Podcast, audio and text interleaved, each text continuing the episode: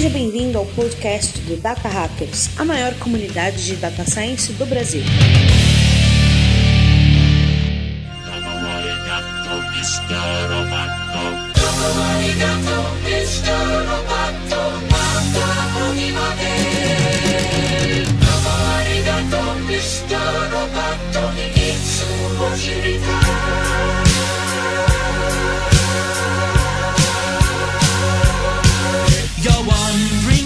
Fala Data Hackers, sejam muito bem-vindos a mais um episódio do nosso podcast. Eu sou Paulo Vasconcelos e aqui comigo nessa bancada virtual está ele, Alan Sene. Fala pessoal, hoje eu vou ficar até mais calado aqui porque eu não quero me incriminar. Com a gente também Gabriel Lages. Fala galera, eu tenho uma declaração para fazer para vocês. Apesar da nossa comunidade chamar Data Hackers, nós não somos hackers, tá? então estamos com um especialista aqui em, em segurança, em, em, análise de dados para combater crimes, mas nós não somos hackers, queria deixar isso bem claro. Olá, você respondeu aquele cara que mandou o um e-mail essa semana perguntando quanto que a gente cobra para invadir um Facebook? As pessoas não acreditam nisso, mas quase toda semana a gente recebe um e-mail falando você consegue invadir. É Quanto que custa pra invadir o Facebook da minha namorada? Todo dia tem um negócio desse, cara. Mano, teve um cara que entrou no Slack, falou, chegou lá oferecendo, tipo, serviço de hacking, tá ligado? ah, eu troco nota de escola, eu hackeio o Facebook de namorada. Falei, caraca, mano, tu vai ganhar um ban aqui, seu miserável. E teve um cara, cara, que adicionou no LinkedIn do Data Hackers, ele se pôs com, ele, ele é hacker profissional e ele pôs como funcionário do Data Hackers, né? é, a gente teve que denunciar o cara, mano. É, Nem sei se esse cara tá lá ainda, cara. Isso é muito coisa de garoto de 14 anos, né? Que acho que é o, o Mr. Robot quando, quando começa a dar um, um hack, né? Não, beleza, é isso aí, pessoal. Hoje nós vamos falar sobre análise de dados para análise forense, para detecção de fraude, a parte de privacidade, enfim, vamos saber hoje. Ô Alan, será que é hoje que vamos descobrir como que CSI trabalha, cara? Uau, espero que sim, né? Porque a gente tem um, um cara que é especialista no assunto. a parada que eu mais acho idiota no, no, no CSI é que tem aquela cena que, tipo assim, eles mostram a placa de um carro e a placa tá toda pixelada, sabe, tá ligado? Tipo assim, aí ele só, os caras só falam assim, enhance, enhance. A parada transforma um negócio 4K, mano. Falei, ah, você tá doido. Muito bom, pessoal. E para esse papo a gente convidou Oswaldo Aranha. Nossa, deu uma fome, cara, quando eu falei o nome desse cara aqui agora. Não tem, você não tem noção.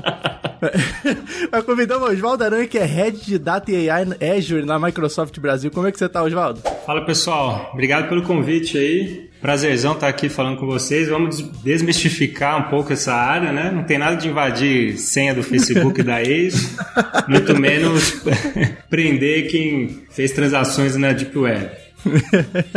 e é isso aí, pessoal. E lembrando que esse podcast trazido a vocês pelo Data Hackers, a maior comunidade de dados do Brasil. E por esse episódio, dá um pulinho lá no datahackers.com.br e conhece as formas que a gente tem de trazer conteúdo gratuito para a comunidade. A gente tem esse podcast, a gente tem newsletter toda segunda-feira que chega no seu e-mail. A gente tem o nosso Medium, onde tem posts da própria comunidade que, que eles compartilham. A gente tem o nosso Slack lá que tá com milhares de profissionais entusiastas de dados para trocar ideias sobre, enfim, criar conexões, apostar vaga de emprego, fala, publicar um trabalho que fez. Então não deixa de conhecer um pouquinho da Data Hackers depois desse episódio, beleza? E vamos embora para esse papo então.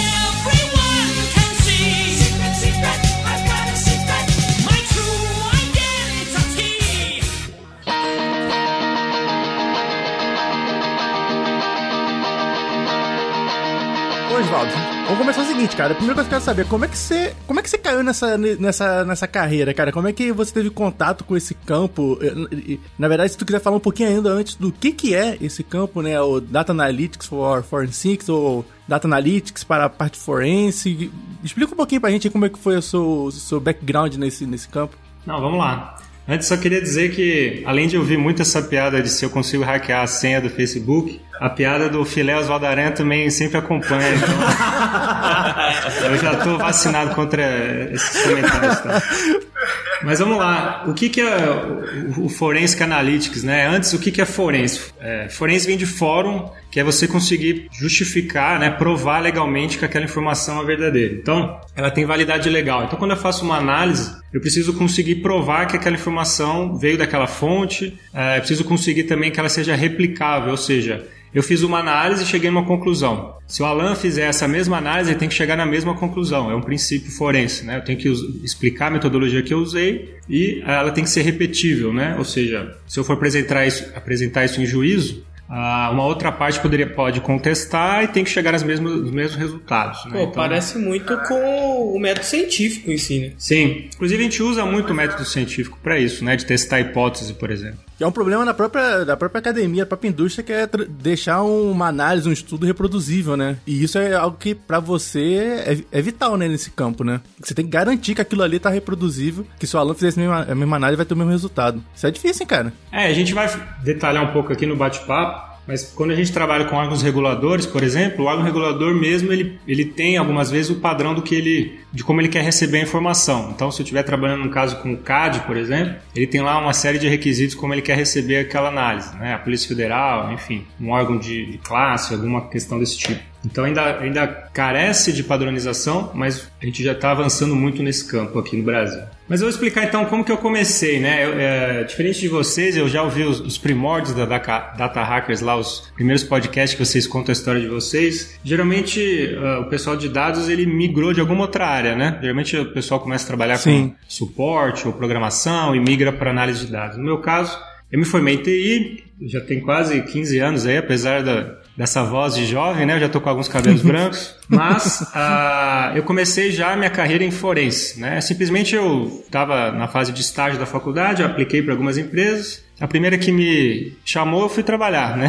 Tava entre trabalhar com a BAP, com SAP, né? Entre trabalhar como desenvolvedor e computação forense. Então, fui trabalhar numa consultoria americana, é referência nessa área, e, come, e um caminho bem técnico, né? De análise de uhum. computadores e sistemas de arquivos. É, então, quem fez o quê, quem apagou. E depois fui migrando um pouco para a parte mais de, de analytics propriamente dito, que tem um foco mais financeiro. Então, analisar ba bases de dados, pagamentos, estoque, tr dados transacionais muitas vezes.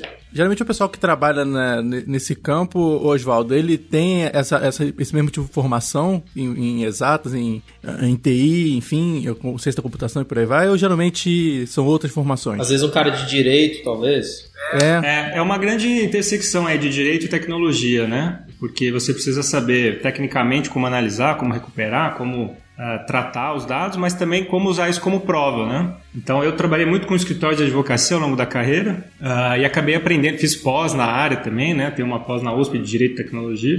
A gente acaba aprendendo um pouco do, do processo penal, uh, de produção de prova e assim por diante, né? Então, na minha carreira, eu comecei nessa consultoria, fiquei depois trabalhei numa outra consultoria mais de TI, fui para Deloitte como responsável de computação forense e lá assumi a área de analytics, uh, inicialmente com foco em investigação de fraudes e depois numa área mais abrangente para todo o financial advisor, né, toda a área de, de dados uh, financeiros. E agora, mais recente, eu fui para a Microsoft, juntando esses conhecimentos todos de dados, de inteligência artificial, de machine learning, e estou hoje como head uh, dentro de Azure para Data AI na Microsoft. Né? Mas eu fiz um pouco essa migração de técnico para uhum. a estratégia, né, ao longo da carreira. É, bacana, cara. E geralmente quando a pessoa começa nessa, né, nesse campo, só, só perguntando antes, você ficou quanto tempo trabalhando com, com essa parte forense? Fiquei 10, é, 11 anos mais ou menos. Caramba. Caraca, bastante tempo. Já pegou muito fraudador aí, hein? Que isso, hein? Já. E é uma coisa que quase não tem no Brasil, né? Pouca coisa. No Brasil não é, não é, difícil bater a meta, não, de, de descobrir os fraudadores, não, né? A taxa de sucesso até que é alta, viu? Porque apesar da sofisticação, muitas vezes as fraudes, elas deixam um rastro simples, assim. Então, eu trabalhei num caso interessante que o fraudador, ele tinha uma planilha de controle de pagamento de propina. Excelente. Sensacional. Eu tava fazendo várias análises complexas do RP, cruzando dados, tabelas gigantes e tal, e depois eu achei uma planilha, que tem a computação forense analisa o HD, né, servidores, backups. Recupera o dado. Recupera apagados. E aí a pessoa às vezes põe uma senha no Excel, né, que é facilmente quebrada, a senha do Excel é muito fraca. É? Então, Sério? é, atenção para as suas planilhas aí de, de bônus que você salva no seu computador. Que lugar perfeito. Ele controlava, tinha lá o salário dele, é bem organizado. Esse pessoal de finanças é bom por isso. Eles gostam de uma planilha, né? Então ele tinha lá o salário que ele recebia dia 15, dia 30 e a propina. Aí ele tinha as despesas, ele colocava lá da onde que era, o contrato. Ele ganhava. Tava escrito propina. É, tipo, uma porcentagem do contrato, 5%. É meio que uma. É, departamento de operações estruturadas da pessoa física, né? Isso tem. Cara, isso aí é tipo. É tipo aquele caderninho de traficante de droga que os caras encontram quando, quando explode a boca lá, só que feito por um grande executivo de uma empresa, basicamente. e, Oswaldo, quem é o cliente, tipo assim, de uma empresa, de uma consultoria, assim, de, de, que faz esse tipo de trabalho? É a polícia? São empresas? É o governo? Quem geralmente é o cliente que você, você trabalhou assim? Ah, essa é uma pergunta interessante, né? Muitas pessoas falam, pô, você trabalha com a polícia? Eu trabalhei, por exemplo, em muitos casos da, da Operação Lava Jato, né? E era fácil de explicar porque estava muita evidência na mídia. Quando alguém perguntava o que eu fazia, eu falei, você viu o Lava Jato? Então, é isso que eu faço, só que no mundo corporativo, né? Legal. Então, é mais ou menos o trabalho que a polícia faz, a, a Delegacia de Crimes Eletrônicos, ou no caso das polícias estaduais, ou a própria Polícia Federal, que a gente usava as mesmas ferramentas, as mesmas metodologias, só que para as empresas. Então, imagina que a Polícia Federal ou o CAD está fazendo uma investigação. É, a única diferença é que a gente não, põe, não mete o pé na porta e apreende os, os servidores. Ah, né? sacanagem. que, que pena, velho. A parte boa. Chegar uma voadora na porta. Ah, eu, eu, fiquei até curioso agora, cara. É, vocês também dão nome pra operação igual a Polícia Federal dá um nome bem interessante assim? Sim. Até pelo sigilo, né? Então, assim, eu tô trabalhando numa empresa. Operação Canário Belga. tô trabalhando lá com uma grande petrolífera brasileira. Eu não vou dar o nome do projeto Petróleo, né? Então a gente dá um nome fora que não relacione uh, o projeto ao cliente, da mesma forma que a Polícia Federal dá os nomes lá, Operação Zelotes, Operação Lava Jato e assim por diante. Caraca. Mas eu estava dizendo, então, uh, quem que contrata, né? Geralmente é o CFO, a pessoa de compliance, é o jurídico, é, então as corporações elas querem fazer uma investigação independente. Então, ah, a Polícia Federal veio aqui aprender os backups, os servidores, os dados. A gente quer saber um, o que aconteceu de fato. Muitas vezes a empresa não sabe realmente, né? A, a fraude ela ocorre ali no nível de alguns executivos, de uma equipe que tem acesso. O resto da companhia, a investigação externa, a, a investigação interna, a auditoria não sabe, né, os detalhes. Então ela contrata uma empresa como a que eu trabalhava para entender o que aconteceu primeiro, né? Segundo, responder ao órgão regulador, né? Então a Polícia Federal ela tem lá uma série de perguntas. Eu trabalhei em muitos casos com a, com a Polícia Federal. Então a gente tem que responder isso num prazo curto, enfim, e mostrar boa vontade ali a cooperação com os órgãos, né, da polícia ou, ou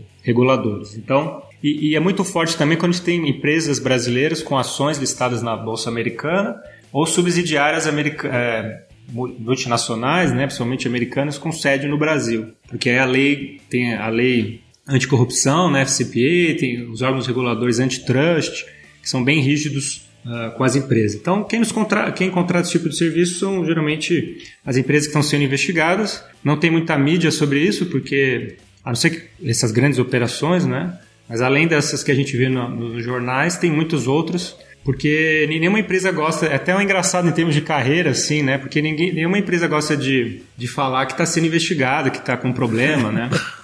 é, pois é. é uma coisa mais discreta, assim. Não, não poderia ter uma empresa e fazer um site com clientes atendidos. casos, de, casos de sucesso. Então, não pega bem. As ações caem, enfim. Empresas parceiras. Empresas parceiras. Então, é, a contratação é feita dessa forma, né? Não é legal, cara. Ou porque a empresa quer é, resolver alguma questão, não necessariamente tem um órgão regulador, muitas vezes a própria empresa, né? Olha, teve uma fraude aqui, uma falsificação de dados, ou um lançamento é, sem documentação suporte, né? Ou o próprio pagamento de propina para um agente público, enfim, alguma questão de conflito de interesse. A empresa quer esclarecer esse fato por conta dela mesma, é um, é um relatório para uso interno que a gente chama. É, ela tem que mitigar aquele risco, porque se estourar, né? Sim. Pode Mas, acabar com a empresa. Muitas vezes ela puxa um fiozinho ali, é, geralmente os projetos começam assim, né? A gente tem uma suspeita de uma fraude aqui de 50 mil. Aí a gente começa a puxar esse fio, aquilo vai aumentando, a gente começa a pegar mais dados, mais informações e ver que esses 50 mil, na verdade, eram 5 milhões. Caraca. Caramba, 50 mil foi só o desse mês, né, que o cara pegou. É, geralmente começa com uma denúncia, é a principal fonte de, de dos inícios dos projetos, ou auditoria interna, que identifica alguma coisa, uhum. ou uma investigação externa, né, como essa que a gente estava comentando. Ô, Osvaldo, os caras já, já tentaram barrar, tipo assim, sacou? Tipo assim, a empresa tá investigando, é o cara que tá com a mão, com a mão na. o cara que tava fazendo merda tentou barrar o trabalho de vocês, né? O cara chegou, te chamou pra um jantar, te deu um, pre- um brinde, É. te deu um iPhone novo. Não, esse- essa questão de conflito de interesse é um, é um dos principais pontos que a gente tem que preparar. Aham. É, porque a gente, a gente fala muito de dados, né? A parte técnica ali, ah, como é que eu extraio, como é que eu analiso, o que, que é uma chave. Como é que eu conecto essa chave primária na secundária, o modelo entidade de relacionamento para eu entender as transações, mas muito antes disso eu preciso entender os processos de negócio da empresa ah, e a própria governança. Então, se eu estou fazendo uma investigação que o meu contratante é um dos suspeitos, eu fico numa situação. A TI, por exemplo, será que a TI está envolvida no esquema? É, será que o executivo que está envolvido pressionou a TI? Então, imagina o Alan trabalha na, na, na empresa, na TI, o CFO está sendo investigado. Aí eu estou interagindo com o Alan aqui para coletar dados, para extrair as informações. Ele, de alguma forma, ele poderia me, me cercear, né? Falar, olha, Sim, ele esconde sim. alguma base, ele não fala de uma informação, aquele sistema paralelo ali que não é oficial Saquei. da empresa, né? Uhum, uhum. Então, a, a- independência da TI e a independência do contratante, por isso que as, as empresas nomeiam muitas vezes um comitê independente, né? fica acima do CEO até, para dar mais transparência ao processo, né? Para mostrar que não teve nenhuma interferência e tal. É, um- é um- uma questão chave. E às vezes a gente descobre esse conflito depois, né? então você já está ali no meio do projeto, fez um monte de coisa e aparece que o seu interlocutor é um dos suspeitos. Aí, putz, então, conseguir garantir a integridade dos dados e, e repetir todo esse processo é fundamental. Não, muito legal. Ô, Oswaldo, uma vez eu vi um filme, cara, muito legal sobre. Eu imagino que é, um, que é um tema bem parecido, né? O filme chamava Os Mais Espertos da Sala, que é um caso da Enron, né? Que era uma empresa americana lá, super. uma das maiores empresas dos Estados Unidos e tudo, que sofreu um, uma, É. uma série de fraudes pesadas, assim, né? Quase, tipo assim, quase quebrou os caras, assim. Mesmo depois desse tanto de acontecimento, das leis que surgiram depois e tudo, você vê que ainda é muito frequente nas empresas esse tipo de golpes, assim? Sim, esse caso da Enron foi emblemático, né? A própria Sarbanes-Oxley, a- o FCPA, a lei de corrupção americana, surgiram depois desses grandes escândalos aí, né? E a Enron é, ela é muito importante para nós de dados, porque a maioria das ferramentas de análise é, desse tipo de informação, a gente usa os dados da Enron, né? Os dados da Enron, é, parte do, do processo lá da judicial foi disponibilizar as informações publicamente. Então a gente tem os e-mails, por exemplo, tem uma técnica de text analytics. Eu consigo extrair ah, informações de texto, cruzar, ver, fazer cloud bag of words, por exemplo, para saber quais termos estão mais, eh, mais falados, né? Que ocorrem Aí você mais. descobre o, o termo Ah. secreto pra falar É, a propina. pichuleco, essas coisas. assim. Ou faz-me rir. Tem né? muito, tem muito curso de data science, né, pra quem tá começando e tudo, que até usa o caso da Enron, né? Usa os e-mails. A Udacity. Eu acho que os A e-mails Udacity- oficiais deles, né, mesmo, se não me engano. A Enron é uma base muito rica, porque teve vários tipos de fraude. e é, um, é, um- é praticamente a única base pública que a gente tem para testar a ferramenta, para tratar. Então, Legal. foi um caso emblemático, além de ter motivado a criação de algumas leis americanas aí, como a SOX depois, que foram muito importantes aí para dar um pouco mais de proteção, mas respondendo a sua pergunta, continua aumentando, né? Conforme a tecnologia avança, a- a- os meios de fraude avançam também, né? E fica cada vez mais difícil analisar. Porque imagina, eu comecei minha carreira há 15 anos atrás, eu coletava ali 40 gigas de dados, já era muito. Nem isso, né? Sei lá, 5 gigas de dados já era muito. Hoje a gente está num ambiente de big data, que os clientes têm um data lake complexo, eles têm um data warehouse gigante, descentralizado, né? um data mart, eh, muitas vezes que você não consegue entender o que, que conecta com o que. Um monte de conversa em chat. É, dados não estruturados. Isso dado estruturado, normal, né? Tabela, eh, Uhum. que você consegue relacionar. Fora os dados não Áudio, áudio, áudio, né? vídeo É. também, O cara deve usar muito áudio de WhatsApp pra. pra- É, então, tem ferramentas específicas para coletar celulares, né? Recuperar apagados, recuperar a conversa do WhatsApp. Então, cuidado com os nudes que vocês mandam aí, porque É, até o muro caiu lá no Telegram, lá, né, cara? O cara invadiu lá, pegou O tudo. hacker, né? O hacker É. de... Hacker que aprendeu no. YouTube a hackear, velho. Mas a complexidade dos os próprios sistemas, né? As corporações elas têm muitos, muitos sistemas. Então, imagina, há 10, 15 anos atrás, a quantidade de nota fiscal emitida por uma empresa média era, era pequena, né? Hoje a gente tem corporações aí com milhões de transações, milhões de contratos, milhões de extratos. Então, até um dado interessante, né? O, o, eu estava vendo uma pesquisa do IDC que até 2025 a gente vai ter 152 zettabytes de dados disponíveis, né? Não sei nem se a gente consegue quantificar quanto que é isso. Eu nem sei quanto é isso. Né? Mas, é, assim, o grande desafio hoje, não só para análise forense, para análise de dados, em geral, é a, o volume de informação, né? Uhum. É, em forense a gente fala muito da agulha do palheiro. É você achar ali uma transação no meio de... está escondida em milhões que é esquisita, né? Que é o que você falou, né? Tipo assim, esse dado pode vir tanto de um áudio de WhatsApp, de um vídeo, pode ser um, um uma planilha de Excel, não é um dado que tá, são gigas e gigas de dados que não tão bonitinho ali para você tratar, né? Para você pe pegar, né? É, a gente pega tanto o OLTP quanto o OLEP, né? Uhum. Então, dado transacional que está acontecendo, então fraude, por exemplo, fosse trabalhar uma questão de fraude de cartão de crédito, né? Ela está acontecendo ali em tempo real. Ah, e o OLAP, né? A parte analítica que também é complexa e muitas vezes é, é um sistema legado, é, não tem ninguém da TI que pode nos auxiliar. Pessoa, é, geralmente é assim, né? A base de dados é, tem um backup num outro formato, que não é o, que você, o banco de dados que você usa. A pessoa da TI da época já não está mais. É. você não confia em ninguém para te passar as informações. tem uma pressão de prazo, uma pressão de, de, de custo, muitas vezes, né? Porque começa a ficar um projeto complexo, grande, e o tempo vai passando. Uhum. Então, assim, tem muitos desafios nessa área. Né? Não, e enquanto o cara tá solto lá também, ele tá buscando só formas de, de atrapalhar a investigação, Sim. de apagar a prova. Pois é. É, eu tava fazendo essa, esse paralelo com o começo da carreira e, e hoje, né? Então a gente conseguia analisar ali um volume de informação pequeno. Hoje se a gente não tiver uma estrutura de big data, uma estrutura de análise muito mais parruda, com servidores, né, com capacidade de processamento, tem uma, uma estimativa que 70% do tempo é preparando o dado, né, quando a gente fala Sim. de ETL. Então, poxa, eu gasto 70% do meu tempo para começar a analisar para ver se eu chego em algum insight. Né? É. Então, eu vou tirar duplicados, eu vou eliminar falsos positivos, eu vou usar alguma técnica de estatística para me ajudar a ver uh, essa big picture, né, ou seja, tirar os outliers ou, ou focar nos outliers muitas vezes, né? Se tiver alguma nota, algum pagamento que foge do padrão, né? Um pagamento fora do horário, uhum. enfim, tem uma série de regras aí, isso se chama journal entries, né? Uma técnica que a auditoria usa muito para fazer esse, esse pente fino inicial para identificar coisas que fogem do padrão e você conseguir focar nisso, né? Sem essas ferramentas novas, com estatística e modelagem, seria impossível é, fazer um tipo de análise desse. Entendi. Então você, no, na, durante esse processo do, do, trabalho, você pega esses dados que às vezes estão desestruturados ou estão desorganizados e você cria um processo de ETL para juntar ele em algum lugar, até para isso ser um, um, um, insumo do trabalho de vocês para o registro. Não sei se é, isso, se é isso mesmo, tá? Mas o que eu entendi é justamente de pegar aquele dado que às vezes está muito espalhado, muito, muito fragmentado. Você faz esse trabalho de ETL para juntar ele numa única fonte assim, para aquilo servir como registro do seu trabalho. Exato. Só que a diferença é que eu preciso é, registrar muito bem cada etapa do que eu estou fazendo para caso tenha algum questionamento do auditor uhum. ou do, do, órgão regulador, né? Como, como que eu fiz. Então eu vou chegar numa conclusão que é o Alan recebeu uma propina aqui de um milhão, beleza. Opa! E ainda tá aqui entre nós, né? Nem fugiu.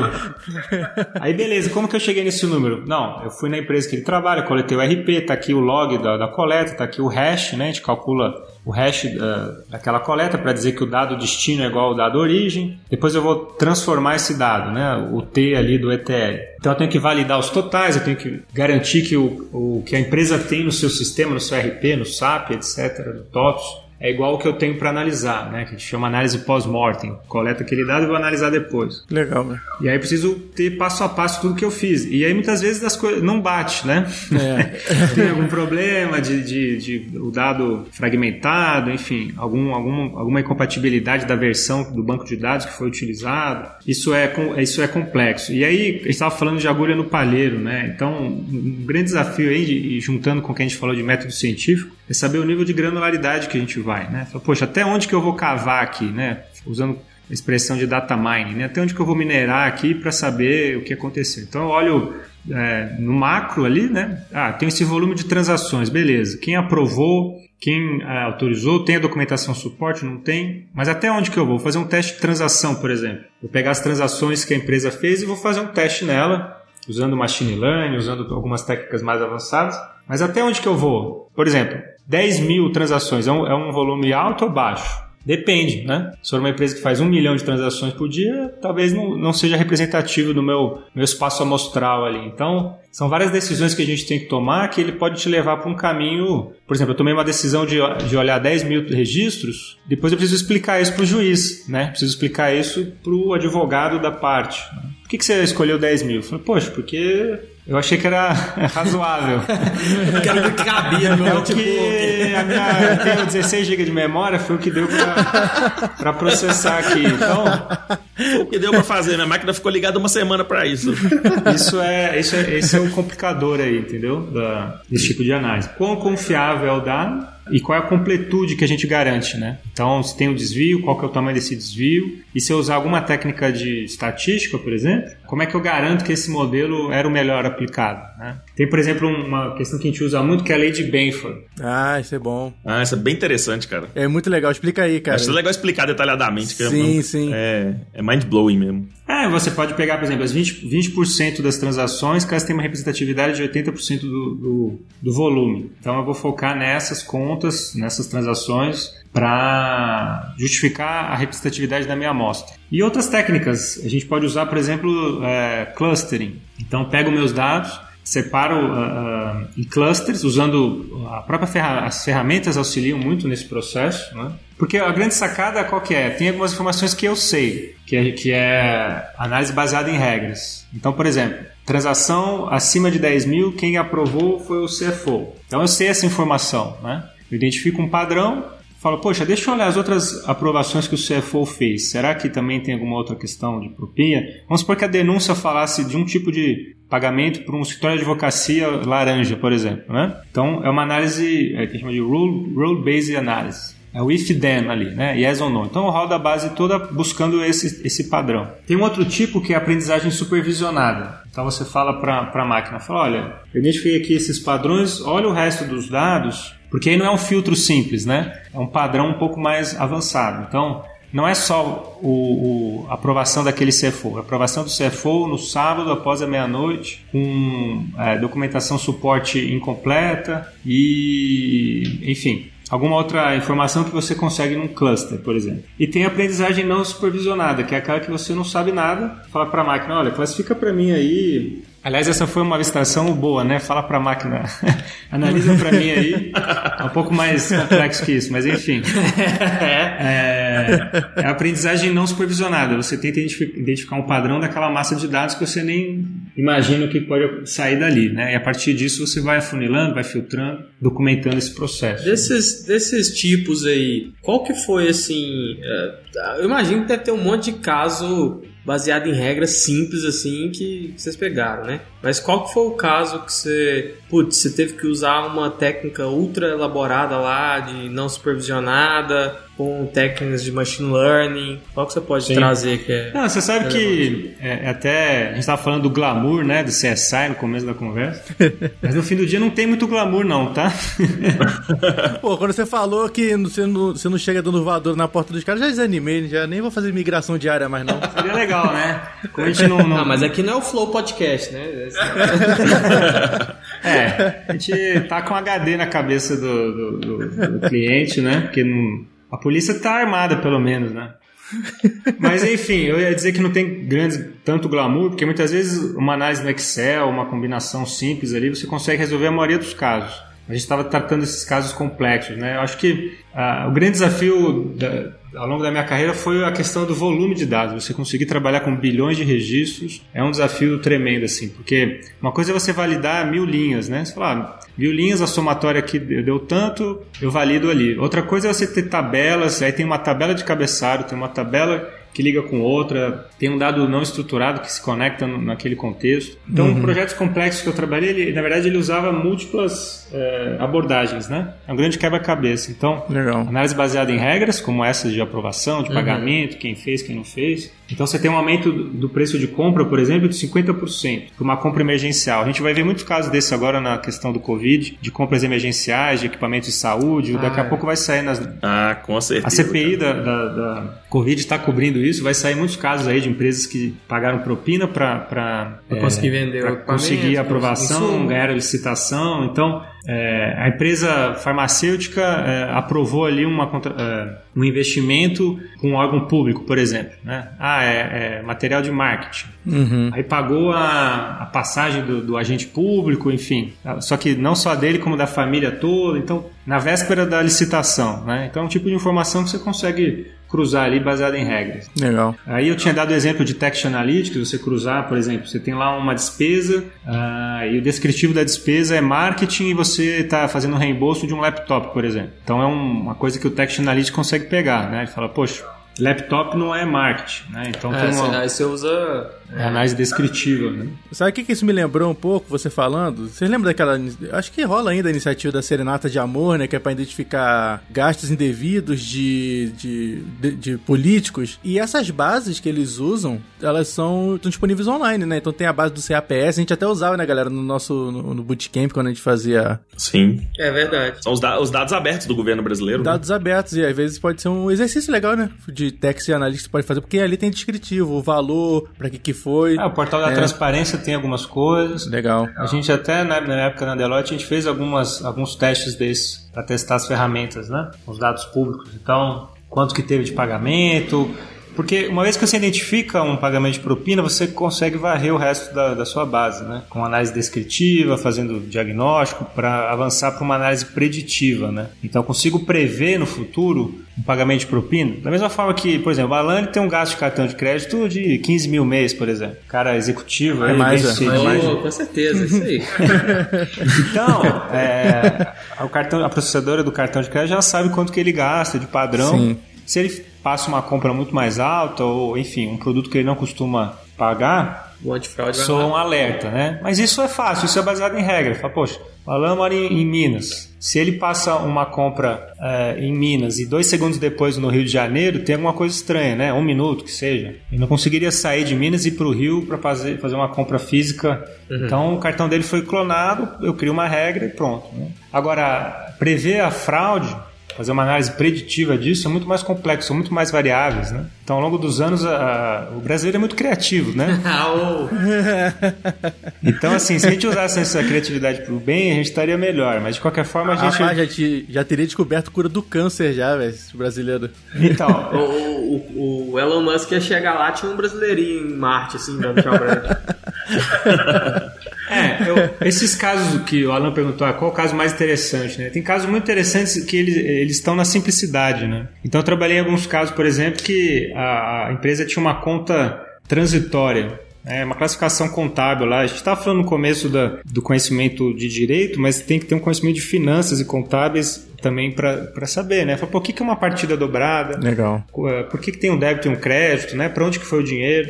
Então tinha, por exemplo, um, um- um- o sistema tinha algumas bases lá de transações temporárias que a companhia usava para fazer um pagamento ali, é tipo o, ca- o caixinha, né? Você fala, então vou ali pagar alguma coisa que não estava previsto, né? Aí o pessoal da- que tinha acesso a isso simplesmente começou a, a- brincar com essas com esses lançamentos, inflava essa conta temporária aí com milhões e aí sobrava o dinheiro na outra conta e ela simplesmente desviava esse dinheiro através de laranjas, né? Então ela criava um, um valor artificial perdido no meio do, do- do- dos lançamentos contábeis lá da empresa, de uma conta temporária. Então ela lançava um crédito, registrava um débito, no fechamento do mês ela zerava isso e ah, fazia transferências para laranjas para depois transferir para ela. Era um processo relativamente simples, não tinha nenhuma grande tecnologia, nenhuma nenhum grande acesso e a empresa e a pessoa conseguiu eh, roubar ali milhões durante um período, né? Então a, a, a- a simplicidade das, das coisas às vezes é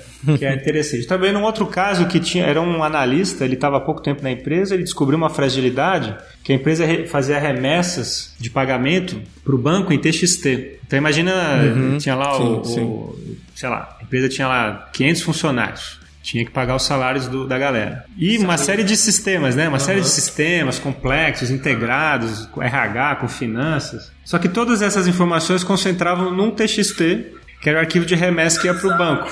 Um tanto de sistema altamente seguro. Pois é, porque era temporário, era, era, era, era temporário, porque a empresa estava migrando de sistema, né? Ele colocava no drive compartilhado ainda, né? É, no, no público, né? Era um print do TXT ainda que colocava. Não, foi engraçado que aí eu era um analista lá, ele descobriu isso, ele colocava. Só que ele foi burro também. Eu falei que o brasileiro é criativo. mas o cara colocou a conta dele, velho. Em vez de colocar uma conta de laranja, sei lá, Ó, um offshore, uma conta em Ilhas Caimã. o cara fica confiante demais. Ô, cara, eu tô pensando aqui, se esse cara for, for inteligente mesmo, o que, que ele fez? Talvez alguém na empresa, tinha algum cara da empresa que ele não ia com a cara da pessoa. Aí ele, além de pôr um monte, um monte de conta de laranja, pôs a conta do cara que ele odiava lá, saca? Aí todo mundo achou que era o cara. Enfim, aí esse processo ele só poderia durar um mês, né? Porque no final do mês tem a conciliação, o, a própria equipe ali ia descobrir que, né, pô, eu tinha que pagar um milhão em salários, paguei um milhão e duzentos, tá errado, né? Então ele sabia disso. Então ele fez as, as transações lá, já meio que se preparando, uma transação alta. E dito e feito, né? Fechou o mês, eu não, não lembro agora os valores, mas era um valor assim bem considerável, tipo 500 mil na conta de um analista, né? Ah, ele tinha a chave do banco lá, da, da- o token, né? Para fazer a aprovação. Nossa. Porque a chefe dele tava de férias e deixou com. É, aí começam as falhas de, de processo. Ótimo! Muito bom. Pediu demissão no mesmo mês, viajou pra Miami. Não, o que aconteceu? Aí eu teve a conciliação, o pessoal da, da contabilidade começou a olhar, falou, pô, tem um negócio estranho aqui. Aí chamou uma outra pessoa do setor. Eu imagino, eu não tava lá, né? Mas eu imagino a cena, né? Chama uma pessoa do setor e, e o menino lá. Aí chama outra. Resultado, ele levantou, tipo assim, vou no banheiro e já volto. E nunca mais voltou, velho. Sério, aí foram afunilando, afunilando, chegaram na, na pessoa, né? Falaram, putz, então quem que tinha o acesso? Vamos olhar a credencial, vamos ver o log. Já coleta as provas, tudo. Quando eu cheguei lá, né, assim, a empresa chamou a gente super na emergência, né? Não tinha nem proposta, nada. Eu cheguei lá, eles falaram, não, aliás, o menino tá desaparecido.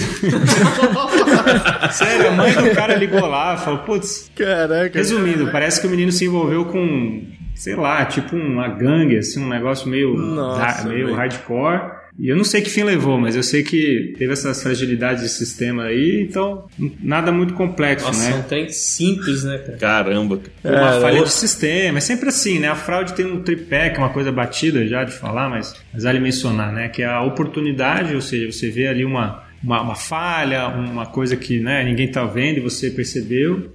O autoconvencimento, né? Do tipo, ah, vou fazer isso aqui porque minha, meu filho tá doente, eu vou roubar um dinheiro aqui, mas eu preciso Aham, pra isso. Ou então, ah, esses caras ganham muito dinheiro mesmo, eu vou Não vai roubar, fazer falta. não vai fazer falta. É o autoconvencimento. Aham. E o terceiro é a sens- sensação de impunidade, né? Fala, pô, É. no Brasil ninguém vai preso, não sei o quê, o crime compensa. Então, juntando esses três fatores aí, num, num- uma pessoa né, sem integridade e tal, é aí que, que a gente descobre, né? Porque parte do, do trabalho também é entender o que aconteceu, né? Olhar para trás e falar, poxa, onde é que estava a falha? E aí, às vezes, a gente chega até na, na análise do, da parte psicológica, né? O que, que levou a pessoa a fazer aquilo e tal. Caramba. É uma questão interessante. Essa história é tipo do menino, assim, tipo, cês- tipo, galera investigando a fraude e o fraudador lá do lado, tipo, tentando, tentando fugir ou tentando manipular. ou- e, Ele largou tudo o assim. computador aberto, ele nem desligou a sessão. né? Isso já aconteceu Depois vocês outras investigando, vezes? vocês descobriram que o cara vazou. Tipo, Não, o é, cara eles- sumiu. é, a empresa falou, falou, olha, tem um menino aí que ele... O Zezinho. Ah, já, já, ele não, ele suspeito já. Esse foi no banheiro, foi... funcionário do mês, né, velho? Tem a foto dele lá. Chegou de Camaro tanto aqui na empresa. Ele foi embora mesmo. Chega de Camaro. Ah, você sabe, olha, você tá brincando com Chega de Camaro? A gente. É o contraponto, né? Eu falei que o brasileiro é muito criativo, tem coisas muito complexas, mas também é muito burro em algumas coisas. Ah, imagina você, você ganha lá, sei lá, você ganha 5 mil mês, beleza. O seu chefe sabe que você ganha isso, né? A não ser que você tenha comprado bitcoins ou alguma coisa do tipo, aí no, no outro dia você chega com um carro Você mexe com o day trade. Day trade aí, ó. você começa a levantar a suspeita, né? Claro, você tem todo o direito de comprar um carro, você tem todo o direito de ter família com dinheiro, outras coisas, mas de um dia para o outro começa a ficar estranho. né? Eu trabalhei num caso numa grande indústria que tinha uma, uma pessoa lá super simples também da, da área financeira, né? As fraudes acontecem muito na área de compras por questões de propina, e na área financeira por ter acesso ao sistema, É. às informações. Né? Sabe como é a rotina A e tal, rotina, né, os também. procedimentos, os acessos. Sim. Então a pessoa era uma pessoa simples, já estava há muitos anos, aquela pessoa acima de qualquer suspeita, né? Uhum. há há anos na, na companhia. E aí ela começou a aparecer, né, com, com carro, outro dia com as roupas meio diferentes. Até aí tudo bem, né? Mas aí a empresa teve uma denúncia da, da fraude, né? Inclusive, é, poucas pessoas tinham acesso ao nível de acesso que essa pessoa em específico tinha, né? Uhum. Mas a empresa não queria acreditar muito. Falou, poxa, não é possível que foi ela, vamos ver, não, acho que não. Tal. Resumindo, era essa pessoa mesmo. Até foi um choque para alta, alta gestão e tal, né? Mas se ela não tivesse aparecido no- do- com, com carro, com roupa, com bolsa, talvez não, ah, nunca fosse descoberta, né? Aham. Então, e aí só um detalhe, né, quando a gente fala da psicologia, quando a pessoa é, tem a índole ruim e tal, a gente depois, né, no projeto descobriu que ela tinha até falsificado atestado médico, essas Ah, coisas assim. louco, velho. Não é mole não. viu? Caraca.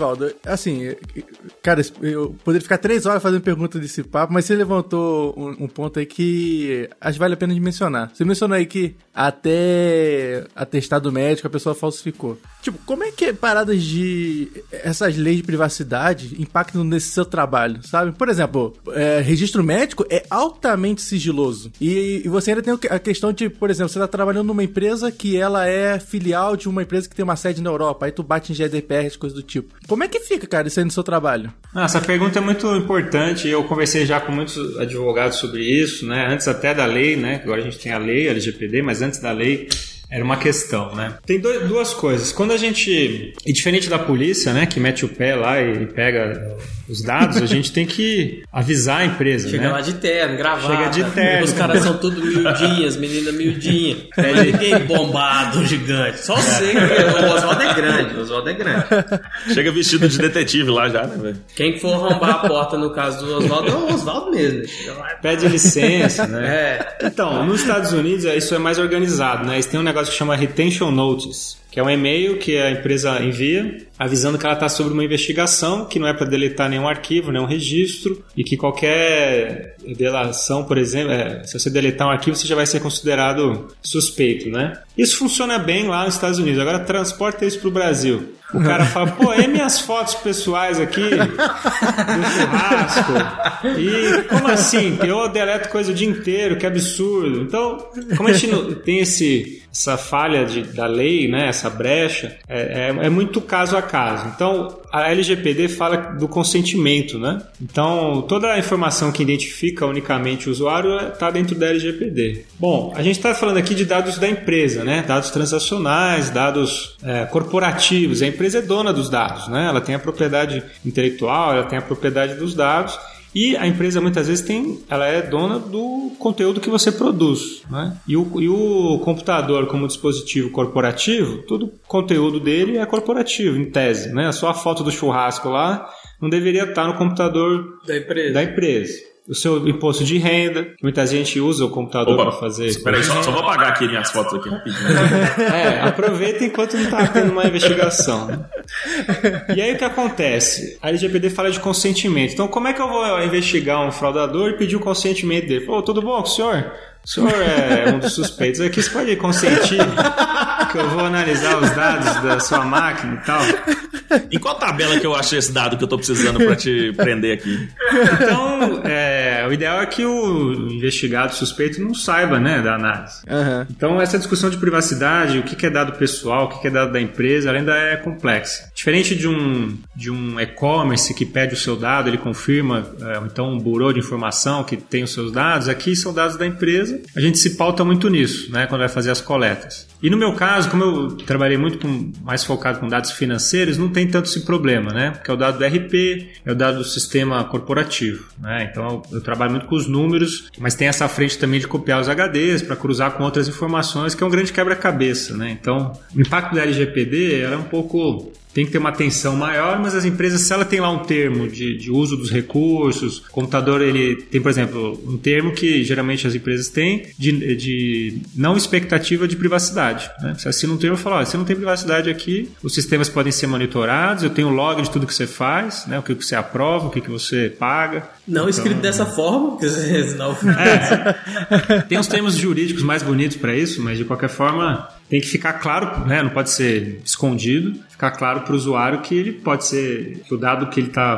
trabalhando ali está sendo analisado. Né? É, eu, eu fico pensando até, por exemplo, é, no sentido também para os clientes da, da empresa, às vezes. Vamos, sei lá, dar um exemplo assim. Você vai, vai trabalhar para uma empresa que é um e-commerce. Aí você precisa analisar os dados dessa, dessa empresa. Se a gente pegar, fazer uma interpretação, a empresa desse e-commerce está compartilhando dados com o terceiro, que é a sua empresa. E se esse dado tiver dado transacional dos clientes dela, tecnicamente você precisaria do consenso deles, né? E ou, ou, ou eles terem assinado um termo de uso que permite fazer isso, né? Por isso que as empresas estão revendo. Você deve ter recebido algum e-mail aí falando da atualização dos termos de. Ah, sim. com certeza, com certeza. O WhatsApp, o WhatsApp foi um caso, foi um caso recente que aconteceu isso, né? Que foi um caso que meio que teve um backlash ali do pessoal reclamando da política de privacidade do WhatsApp que você que eles poderiam compartilhar com, com as empresas do grupo, né? Facebook, Instagram e, e outras empresas assim. Não, isso expande, né? A gente tem hoje uma grande discussão sobre dados de biometria, Sim. dados é, faciais. Então a gente ainda usa muito usuário e senha, mas está evoluindo para cada vez mais autorizar transações com biometria, por exemplo. Então eu tenho que armazenar isso em algum dado, né? Em algum banco de dados eu tô putaço.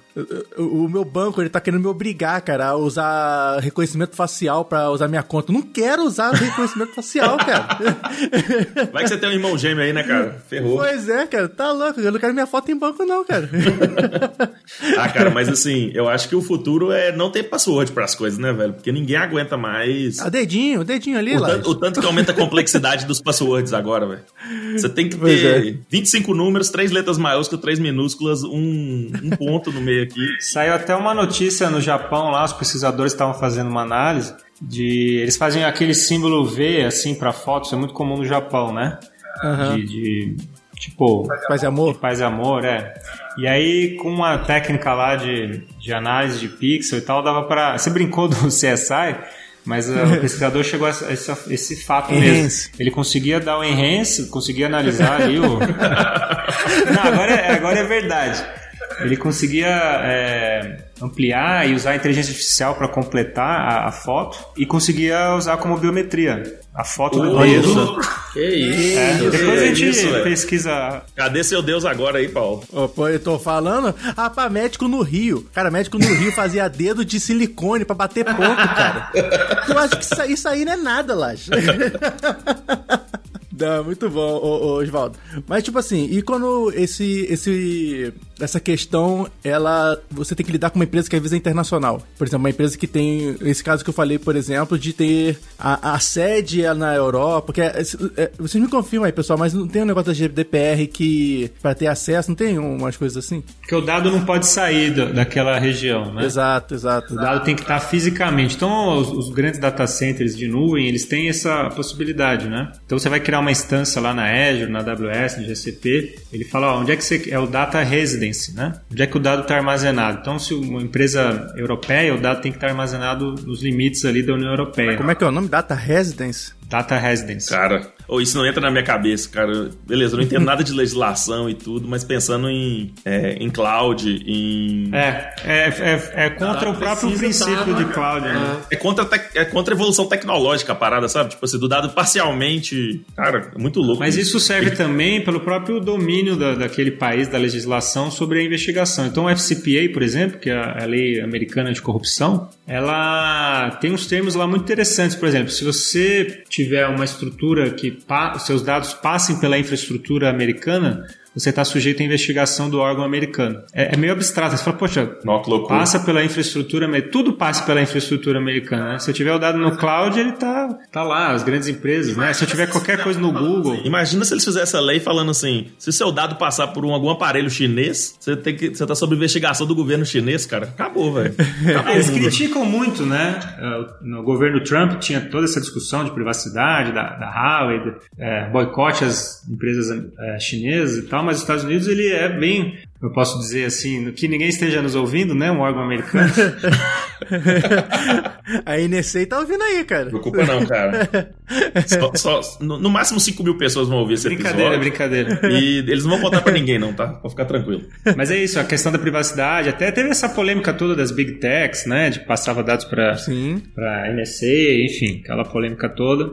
Mas essa discussão de privacidade, eu acho que é um ponto interessante, é, falando aí da, da, das big techs, né? Porque a LGPD ela tem um, um, viés muito importante, né, de proteger o usuário e tal. Aí no mundo corporativo a gente tem as formas, né, de documentos, porque o contrato ele, ele tem uma força de lei, né? Então um contrato de trabalho, por exemplo, ele pode ser utilizado como justificativa, né, para aquela análise, nada invasivo, mas enfim. Mas imagina a LGPD para uma empresa um grande player aí global, né? Ele tem o máximo que pode acontecer é uma multa, né? Ele tem uma multa, pode ser grande, milionária, ele paga, né? Esses grandes players aí, sem citar nomes. Muitas vezes eles fazem isso, né? Eles fazem faturam o valor tipo... da multa em minutos. Né? É, exatamente. Agora, imagina que a gente se juntou aqui, abriu uma empresa com maior boa intenção e teve um incidente de LGPD. Não por nada, um incidente, alguma falha nossa da empresa que uhum. teve um incidente, um vazamento. A gente tem a multa e essa multa ela vira um impeditivo até da empresa continuar, né? Sim, sim. Então a LGPD, dependendo da aplicação, ela tem até um viés de, de não fomento às empresas, né? Cada vez mais os, os grandes players vão ficar mais concentrados, um grande oligopólio mesmo, né?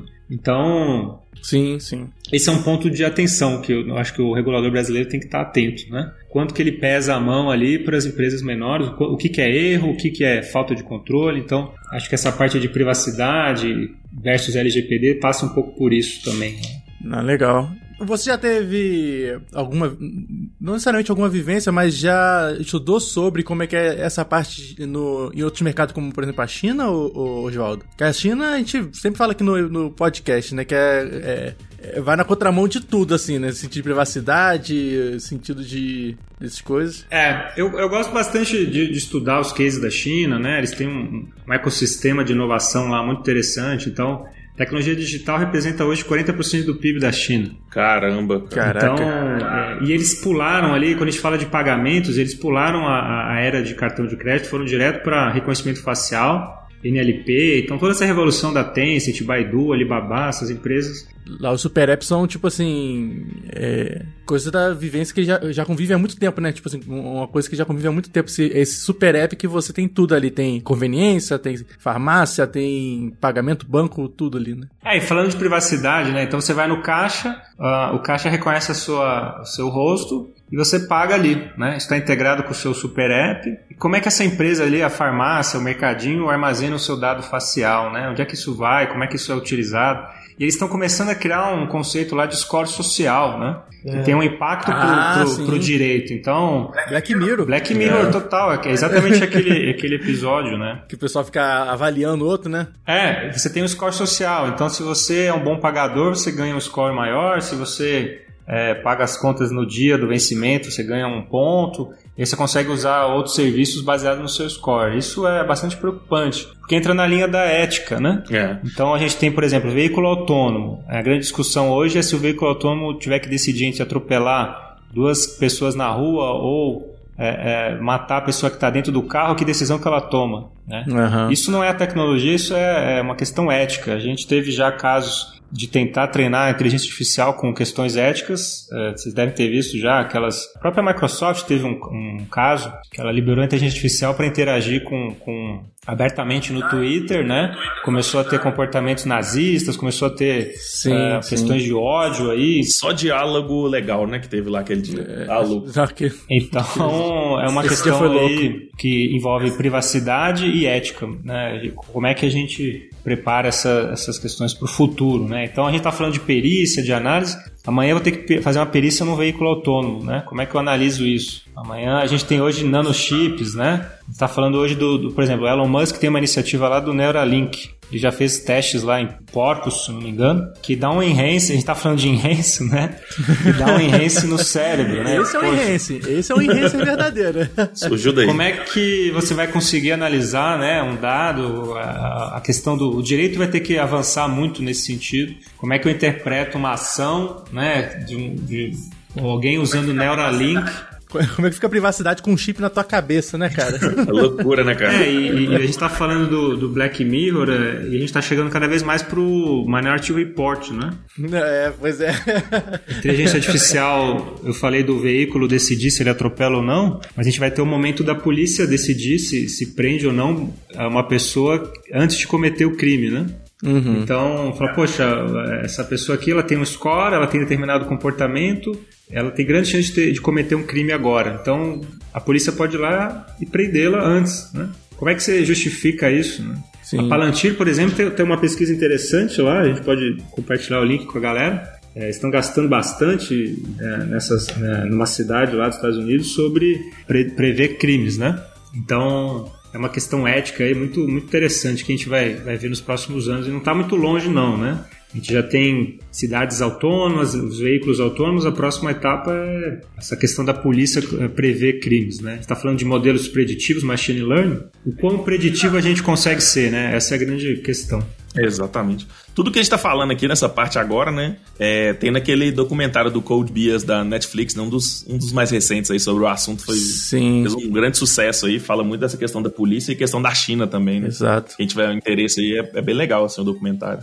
Uma outra dica aí, é... eu gosto muito de um autor que chama Kai-Fu Lee. Ele era da Microsoft também, lá na China, ele depois ele abriu um fundo de investimento. Tem um livro dele muito bom, que a tradução é muito boa. É, o livro chama Inteligência Artificial.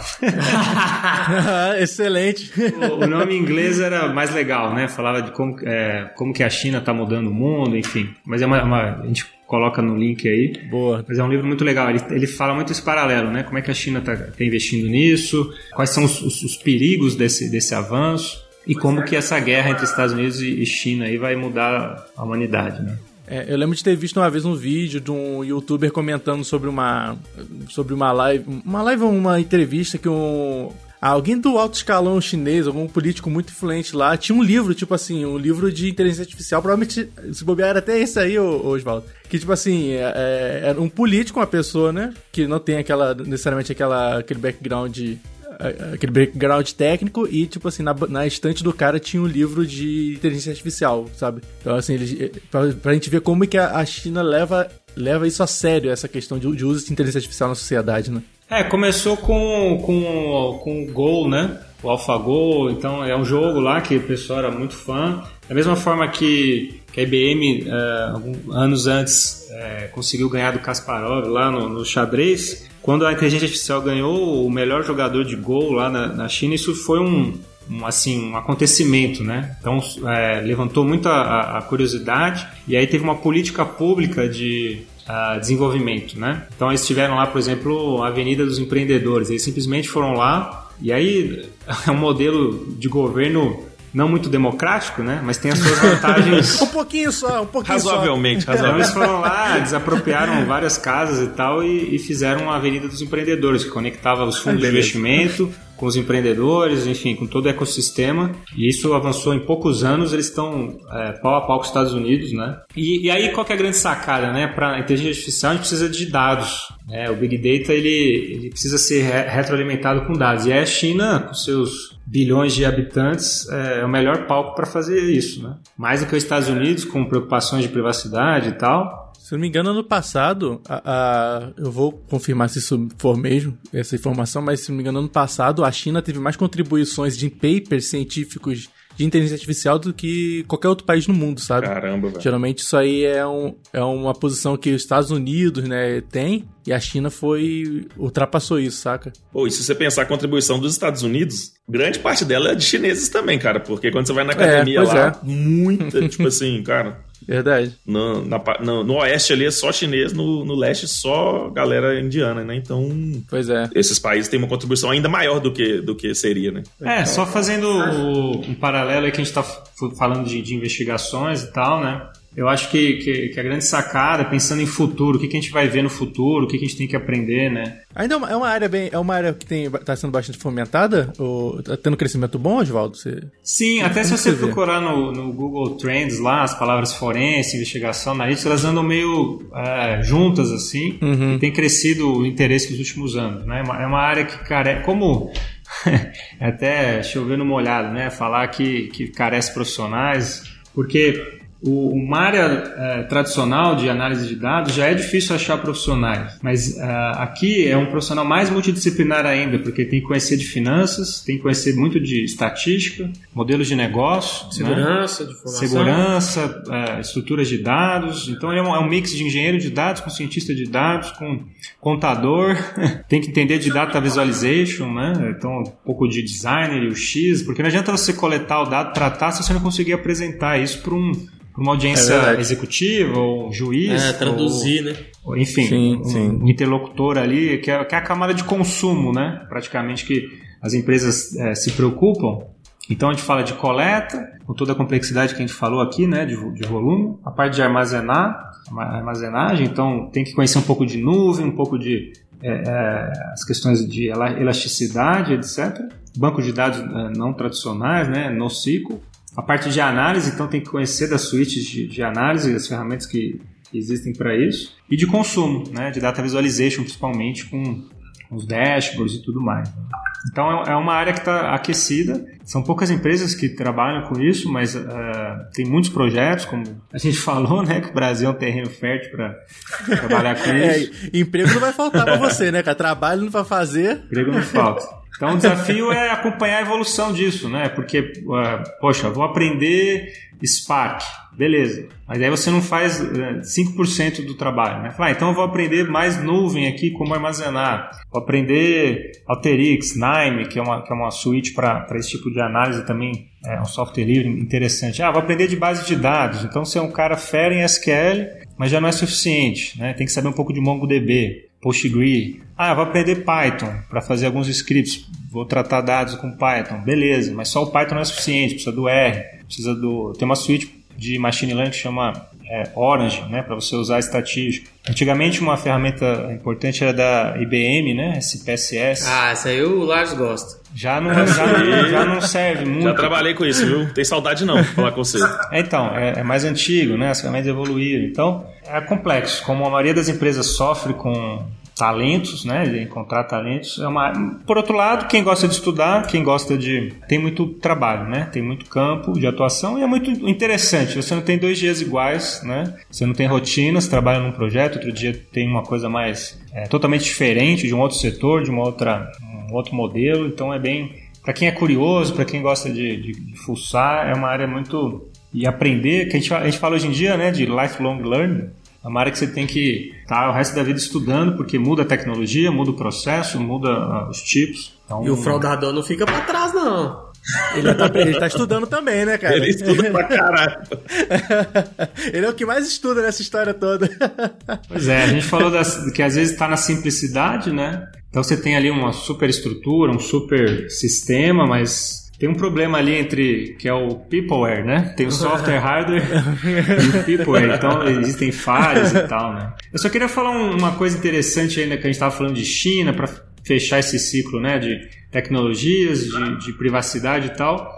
É, e, e agora falando de futuro, que são as questões de deepfake, né? Então ele usa o, o- o algoritmo que chama GAN, né? Generative Adversarial Network. Quem quiser pesquisar mais, é a base do deepfake. Então vocês já devem ter visto aqueles vídeos que aparece o Obama ali falando, mexendo a boca com, com o que você é, digitar para ele falar, né? Obama, Trump, Trump, pessoas famosas. eh, inclusive tem um site que chama. Quem, quem escuta a gente há mais tempo aqui, a gente já pôs até o Bolsonaro cantando Pintil Pio, aparecendo com deepfake também junto. A gente estava falando de analisar dado não estruturado, né? O vídeo é um dado não estruturado. E aí a gente estava falando de, de prova, né? Poxa, será que um depoimento é considerado uma prova, a prova testemunhal? Se você tem um- uma tecnologia dessa, que você consegue emular uma pessoa, será que ela poderia dar um, um testemunho, né? Ainda mais hoje em dia com, com audiência online, tudo que não está ali fisicamente. É uma questão que não tem uma resposta ainda, né? Tem até um site que chama This Person Does Not Exist que, que ele, você clica lá, a gente vai colocar o link, você clica e ele gera uma pessoa aleatória. Uma pessoa que não existe. Tem outro legal também que se chama This X Doesn't Exist. Aí tem lá de pessoa, tem de pessoa, tem de gato, tem de tem de anime, tem de é, loja de é, loja de site de empresa, startup, é muito legal. É, que. Esse aqui eu não conhecia, não. É, Depois dá uma não conferida. é mole não. Como é que você vai provar que existe, que não existe? Então a gente tem que entender do GAN, né? Do, do algoritmo. É, é complexo. A, a, a, vida. Tem um pouco de. Uhum. Tem um autor aí conhecido na área de forense, de análise de dados, que é o Garfinkel, ele escreveu um artigo há 10 anos atrás falando do, dos próximos 10 anos, né? Então é interessante ler hoje é legal. que ele fala assim: The Golden Age of Forensics has ended. Ele fala assim: acabou a. Tipo assim, traduzindo para o português é ferrou. é, que ele estava já prevendo o crescimento do volume de dados, a, a complexidade, as questões de, de, chips, né? Que, por exemplo, você consegue hoje ter um crachá. Sensores. Na, na sua implante subcutâneo, né? Como é que eu vou coletar esse chip, né? Como é que eu vou analisar se, se o fraudador entrou no prédio? Eu não tenho mais o dado da catraca lá, o negócio está no chip né, subcutâneo, né? Tem o Big Data, tem, enfim, uma série de complicadores aí. Então, para o futuro, a, a, notícia boa é que a tecnologia avança tanto para o bem quanto para o tanto para o mal, né? mas quanto para o bem. Então, se as tecnologias estão deixando a análise mais complexa, por outro lado, tem ferramentas que é muito mais user-friendly, né? drag and drop, ali você clica, arrasta, cria modelos. Tem muitas ferramentas também de até meio que um ataque adversarial ali, né? Para você identificar uh, deepfakes, né? O Facebook lançou uma competição algum tempo atrás para detecção de deepfake. Lançou essa competição no Kaggle, se não me engano. E lá eles estavam pagando um prêmio para quem conseguisse identificar, criar um algoritmo, né? Criar um modelo que identificasse um deepfake. Imagina, aí você coloca uma, uma que faz deepfake um contra o outro, outro né? é, é, isso é, treinar. É, né, meus amigos, de uma hora aí, disso aí sai Skynet aí, vocês podem parar com isso aí, Não, e, cara, essa parte de, de, ainda é um deep, vamos botar assim, deepfake, não no sentido é, do que do termo hoje, mas eu vi ontem uma, um paper que eu achei muito maneiro, que é a galera usando deepfake para fazer é, dublagem de, de filme. Então, tipo assim, o cara tá lá falando, tá lá falando inglês. Aí você aplica o deepfake pra o, movi o movimento da boca dele ser o mesmo de uma pessoa falando em português, por exemplo. Que cabuloso. Sacou? Eu vi que já tem, tem alguns jogos que já estão utilizando algum tipo de tecnologia assim. Cyberpunk. Cyberpunk, Cyberpunk né? É, no Cyberpunk. Por isso que ficou bom daquele jeito, cara. olha aí, olha o foco. Gastou 300 milhões de dólares lá nos cientistas de dados para ficar brincando de, de fazer deepfake do personagem para falar, para mexer a boca em português e o jogo sai todo bugado. Eu acho que já tem ele por 30 conto, viu, velho? Tá vendendo. Opa, agora eu vou comprar então. Dá pra comprar agora.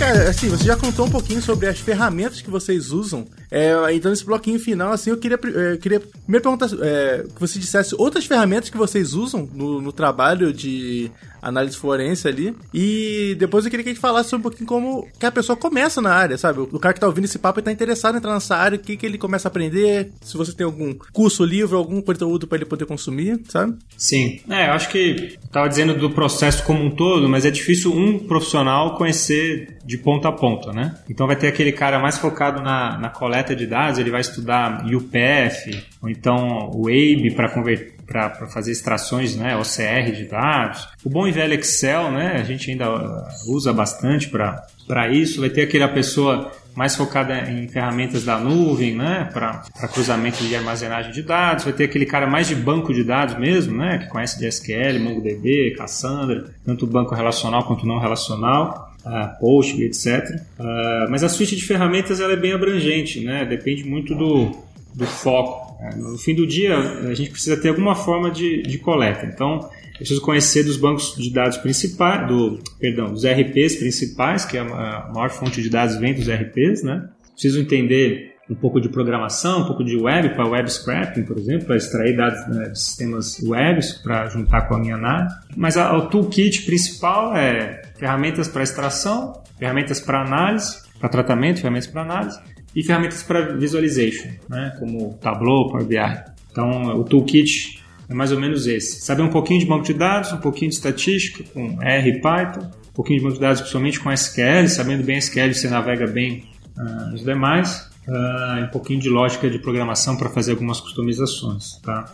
Então tem o Alteryx, tem o Tableau Prep, tem uma série de ferramentas drag and drop aí para tratar dados que tem ajudado muito. O Alteryx é uma ferramenta muito parruda para isso. Então basicamente isso. E para entrar na área, assim, tem essas empresas que eu comentei, né, as Big Four, as empresas de consultoria, tem umas, umas 10, 12 empresas no Brasil que trabalham com isso, algumas boutiques de, focadas nisso. E é basicamente uh, estudar muito né, desses, desses chips, fazer uh, esses, essas competições que vocês citaram, Dá para iniciar empreendendo e competir com esses gigantes? É, a gente falou desse gap de, de profissionais, né?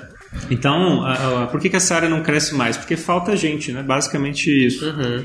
Então, assim, se juntar algumas pessoas, montar uma empresa uh, com qualificação, o problema é o custo, né? Porque imagina, você tem que ter uma, uma estrutura parruda de, de processamento. Só aí já vai um baita investimento, mesmo, mesmo na nuvem, né? Com certeza. Tem que ter uma, uma baita, um baita parque aí de processamento de dados né? e armazenagem, que, que, não é barato. Você tem que bancar os especialistas também, né? Tem que ter especialistas de, como eu disse, né? Então é um estatístico, é um cara mais financeiro, é um cara de banco, é um, é um cientista de dados, é um engenheiro de dados, é o cara que cria a lógica. Então é, começa a ficar uma estrutura pesada, né? Cara para porque é muito multidisciplinar. Né? Sim, e nesse caso, por exemplo, tem muitas empresas que têm áreas de dessa parte de compliance, privacidade, de riscos dentro da própria organização, né? Esse tipo de profissional pode atuar nela. Claro que tem né, casos, por exemplo, que vai, se vai passar por uma auditoria, faz sentido ser uma auditoria externa, por alguns casos, mas, mas por exemplo, esses casos de evasão de divisa, lavagem de dinheiro ou, ou algumas fraudes criadas feitas por clientes, assim, é, esse profissional pode surgir dentro desse tipo de desse tipo de área dentro da empresa? É, eu mesmo sou professor também, esqueci que existem cursos, esqueci de mencionar existem cursos é, específicos, né? Eu mesmo sou professor numa pós-graduação de computação forense e investigação, né? Então tem cursos também especializados em algumas universidades, principalmente em São Paulo. Mas as áreas internas também empregam profissionais desse tipo, né? Então é o cara de compliance, se ele tiver um viés mais de tecnologia, né? Juntar tecnologia com compliance, ele, ele é um profissional interessante. Ou as áreas de auditoria interna. Então é o cara que conhece muito de processos, né? Para validar os processos, está dentro do, dos requisitos e tal, a parte de compliance. Se ele tiver um viés de tecnologia, ele vai navegar muito bem, né? vai conseguir fazer a maior parte das análises, a maior parte dos casos. E essas grandes consultorias ficam com os casos mais complexos, né? que a empresa não, não, tiver capacidade de analisar ou é, precisar da independência, né? precisar garantir. Se ela tiver, por exemplo, um roubo de estoque quiser analisar, ela pode fazer internamente. Né? O roubo de estoque não tem nenhuma implicação é, regulatória, mas se for uma questão aí uh, mais complexa, ela precisa de, um, de uma empresa externa fazendo. Né? Então, uh, as áreas de atuação são essas: grandes consultorias, boutiques específicas. Ele pode atuar como, é importante também mencionar né, para o pessoal, que não é algo tão comum, ele pode atuar como assistente técnico, e aí não é assistente técnico de. O cara que traz o. Consertar a impressora, não, né? É o assistente técnico que é o nome que se dá dentro de uma disputa. Então, uh, o juiz nomeia lá um perito Olha só. Que é um cara de confiança, porque o juiz ele não entende todos os assuntos, né? Uhum. O juiz entende de direito, então ele vai ter que julgar lá uma questão de um sistema RP que teve um pagamento, ele não sabe Tem nada disso. Tem que ter alguém para dar um parecer técnico. Ele nomeia um perito, um cara que ele confia, que, que geralmente já trabalha lá com, com o juiz, e aí o perito vai fazer a análise. E as partes, né, as duas partes, vamos supor que é uma disputa ali, alguma questão de propriedade intelectual, por exemplo, de software. O juiz não entende nada disso. Então o perito vai analisar o código, vai dar o parecer dele, vai analisar o banco de dados e tem a, e as duas empresas que estão brigando vai ter o seu assistente técnico. Então pode ser um próprio funcionário da empresa ou uma pessoa eh, independente. Então é uma carreira também, essa carreira de trabalhar mais com, com assistência técnica ou até como perito, né? Você distribui seu currículo nos fóruns, conhece os juízes, conversa, tem que ter paciência porque você vai ficar esperando um bom tempo lá para falar com o juiz, mas com alguma perseverança você consegue virar um perito e aí você está perito, né? Isso é importante, você não é perito, porque é pela nomeação do juiz. Uh, e você trabalha, né? Você recebe lá, tem os honorários, tem uma tabela de honorários. É legal. É uma carreira interessante também. Mais uma oportunidade aí também. Legal.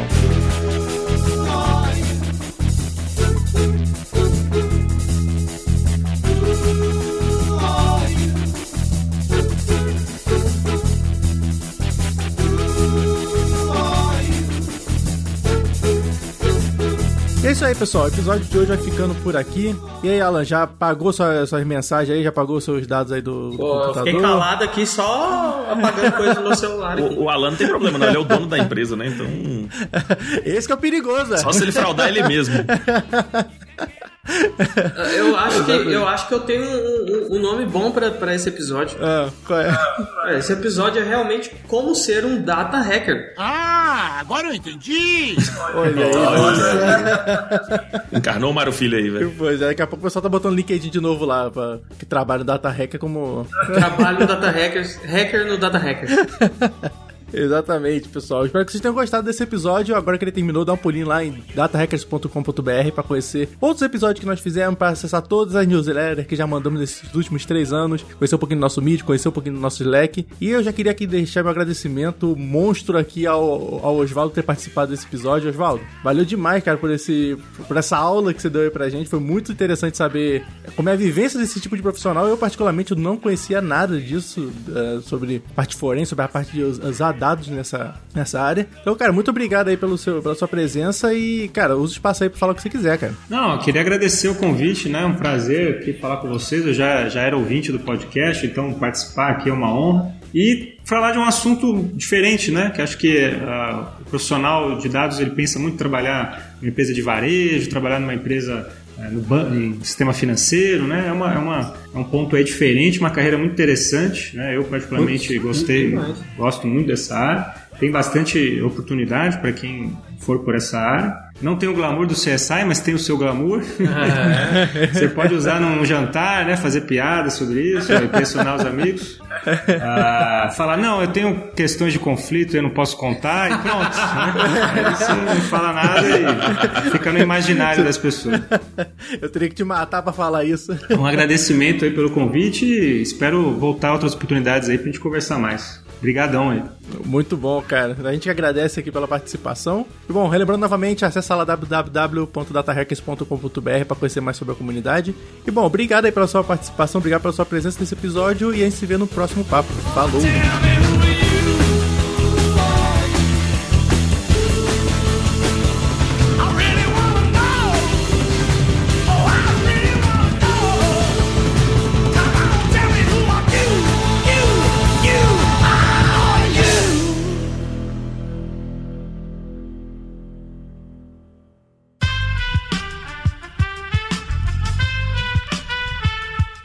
Podcast foi editado por Aerolitos Edição Inteligente.